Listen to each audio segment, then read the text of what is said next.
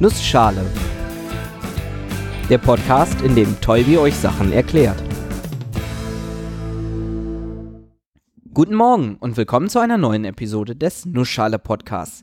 Heute erkläre ich euch die Grundsätze von Deep Learning.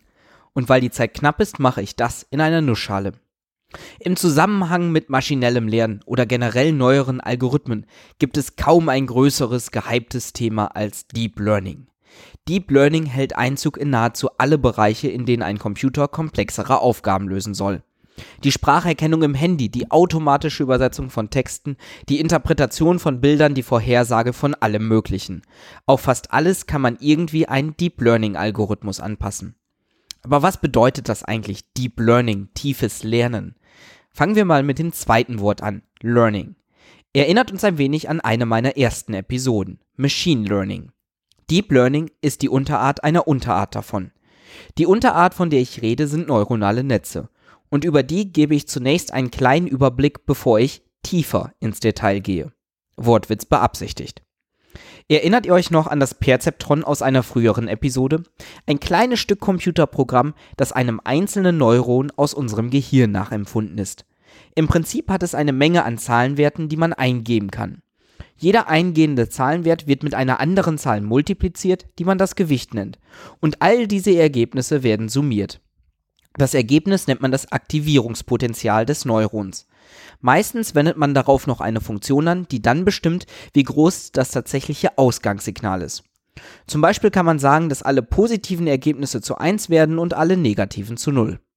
Ein simples Perzeptron, das sich auch mathematisch sehr einfach beschreiben lässt, nämlich als Eingangswert 1 mal Gewicht 1 plus Eingangswert 2 mal Gewicht 2 plus Eingangswert 3 mal Gewicht 3 und so weiter.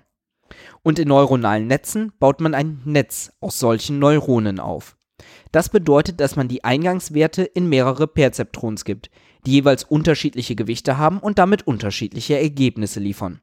Und all diese Ergebnisse kann man nehmen und in ein weiteres Perzeptron geben, das dann wieder ein Ergebnis liefert.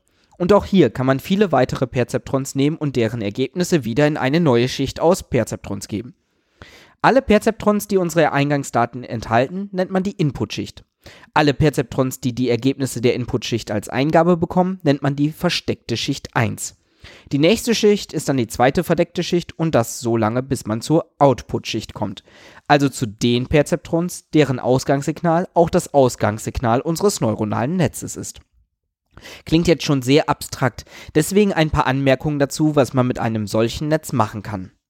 Die Anwendungen sind total vielfältig, weil nirgendwo festgelegt ist, was genau diese Eingangsdaten sind und was die Ausgabedaten sind. Man kann Bilder, Texte, Töne hineingeben und genauso vielfältige Ausgaben bekommen. Ein typischer Anwendungsfall ist dabei die Klassifikation. Man gibt irgendein Signal, Bild oder sonst irgendwas rein und das neuronale Netz sagt einem, zu welcher Klasse dieses Eingangssignal gehört. Zum Beispiel, ob ein E-Mail-Text Spam ist oder nicht. Oder ob das Tier auf einem Foto ein Hund oder eine Katze ist.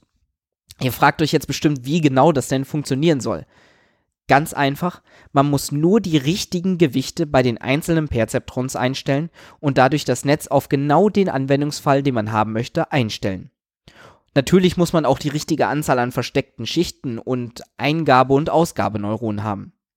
Einige Jahrzehnte lang hat man sich damit beschäftigt, wie man diese findet, und es gibt einige Ansätze, die mathematisch schlüssig zeigen, wie das geht. Nötig ist dafür ein Trainingsprozess. Bei diesem fängt man erstmal mit ganz zufällig gewählten Gewichten an. Dann gibt man eine Eingabe ein, zum Beispiel ein Bild von einem Hund. Dieses besteht ja aus vielen zusammengesetzten Grauwerten, die man in die erste Schicht aus Perzeptrons gibt. Das Netz berechnet dann eine Ausgabe, beispielsweise 0 für Katze und 1 für Hund. Beim Training muss man die richtige Antwort kennen, denn man vergleicht diese mit dem, was das Netz ausgibt. Ist es richtig, machen wir einfach weiter. Ist es aber falsch, verändern wir die Gewichte so, dass die Ausgabe in die richtige Richtung gelenkt wird. Das Ganze lässt sich über mathematische Funktionen genau beschreiben. Das Grundprinzip ist aber recht einfach.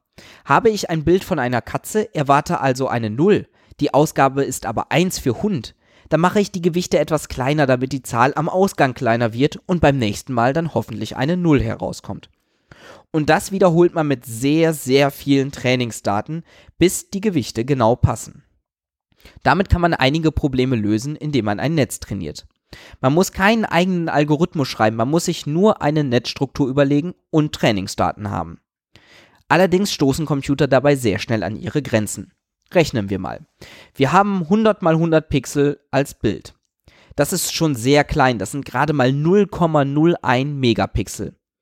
Das sind dann schon 10.000 Grauwerte. Wenn ich eine erste Schicht habe, die 1000 Perzeptrons erhält, brauche ich 10.000 mal 1000, also 10 Millionen Gewichte, die ich genau passend berechnen muss. Entsprechend brauche ich auch sehr viele Trainingsdaten, denn ansonsten lernt das neuronale Netz einfach nur die Grauwerte der Trainingsbilder auswendig, versagt aber komplett, wenn ich neue, unbekannte Beispiele zeige. Mehrere Millionen Gewichte für ein eigentlich sehr kleines Netz, das erscheint doch stark überzogen. In den letzten Jahren sind aber einige neue Konzepte vorgestellt worden, die ganz neue Ansätze möglich machen. Das bisherige Konzept nennt man gerne Fully Connected. Alle Neuronen einer Schicht sind mit allen Neuronen der nächsten Schicht verbunden. Wesentlich sinnvoller ist etwas, das man Convolutional Neural Networks nennt oder kurz CNN. Auf Deutsch bedeutet das Faltungsnetze und es hat etwas mit der Faltung zu tun, die ich in der Episode über Fourier schon mal angesprochen habe. Das Konzept ist hier sehr einfach. Ich nehme nur einen kleinen Bildausschnitt, zum Beispiel nur 10 x 10 Pixel, und gebe diese in ein Perzeptron.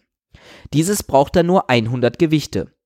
Und dieses Perzeptron nehme ich immer und immer wieder und fahre damit das Bild ab, das ich betrachten möchte. Wenn ich also wieder ein 100 x 100 Pixel großes Bild habe, unterteile ich es in 10 x 10 Blöcke, die jeweils 10 x 10 Pixel groß sind. Für jeden dieser Blöcke wende ich genau dasselbe Perzeptron mit den 100 Gewichten an. Damit erhalte ich dann 10 mal 10 Ausgaben, die quasi eine Art neues Bild ergeben. Das kann ich dann in die zweite Schicht geben, die auf ähnliche Art und Weise funktioniert. Ich kann natürlich auch pro Schicht mehrere solcher Faltungsperzeptrons einsetzen. Und ich kann auch in kleineren Schichten über das Bild gehen, sodass sich die Bildblöcke etwas überlappen. Das Konzept hat sehr viele Vorteile. Zum einen wesentlich weniger Gewichte ohne großen Informationsverlust, zum anderen aber gleichzeitig mehr Trainingsdaten. Denn ein einzelnes Bild liefert mir direkt sehr, sehr viele Blöcke, die ich quasi als einzelnes Trainingsdatum betrachten kann. Sehr praktisch. Und wenn man sein Netz so gestaltet, kann man direkt viel, viel mehr versteckte Schichten anlegen. Anstatt zwei oder drei fully connected Schichten hat man jetzt die Möglichkeit, direkt 20 Faltungsschichten hintereinander oder mehr zu benutzen. Das neuronale Netz kann dadurch viel besser abstrahieren und auch aus komplexen Bildern wichtige Informationen extrahieren. Wirklich einsetzbar wurden diese Ideen aber erst mit dem Aufkommen von GPU. GPUs sind so etwas wie die CPU, aber spezialisiert auf die Bearbeitung von Grafiken. Dieser spezielle Computerchip, der in normalen Computern vor allem für die Anzeige auf dem Bildschirm und das Berechnen der Displayausgabe zuständig ist, kann dann genutzt werden, um Bildoperationen wie die Faltung schnell parallel durchzuführen. Dadurch kann man zig bis hunderte Male schneller werden, was für den Trainingsprozess unerlässlich ist. Denn nur so kann man tausende bis Millionen Trainingsbilder verarbeiten, die nötig sind, um die Gewichte passend zu trainieren. Und genau das ist auch bei anderen Signalen als Bildern möglich. Auch Audiosignale können genutzt werden, um beispielsweise in Text umgewandelt zu werden oder um auf bestimmte Schlüsselwörter wie Hey Siri zu reagieren.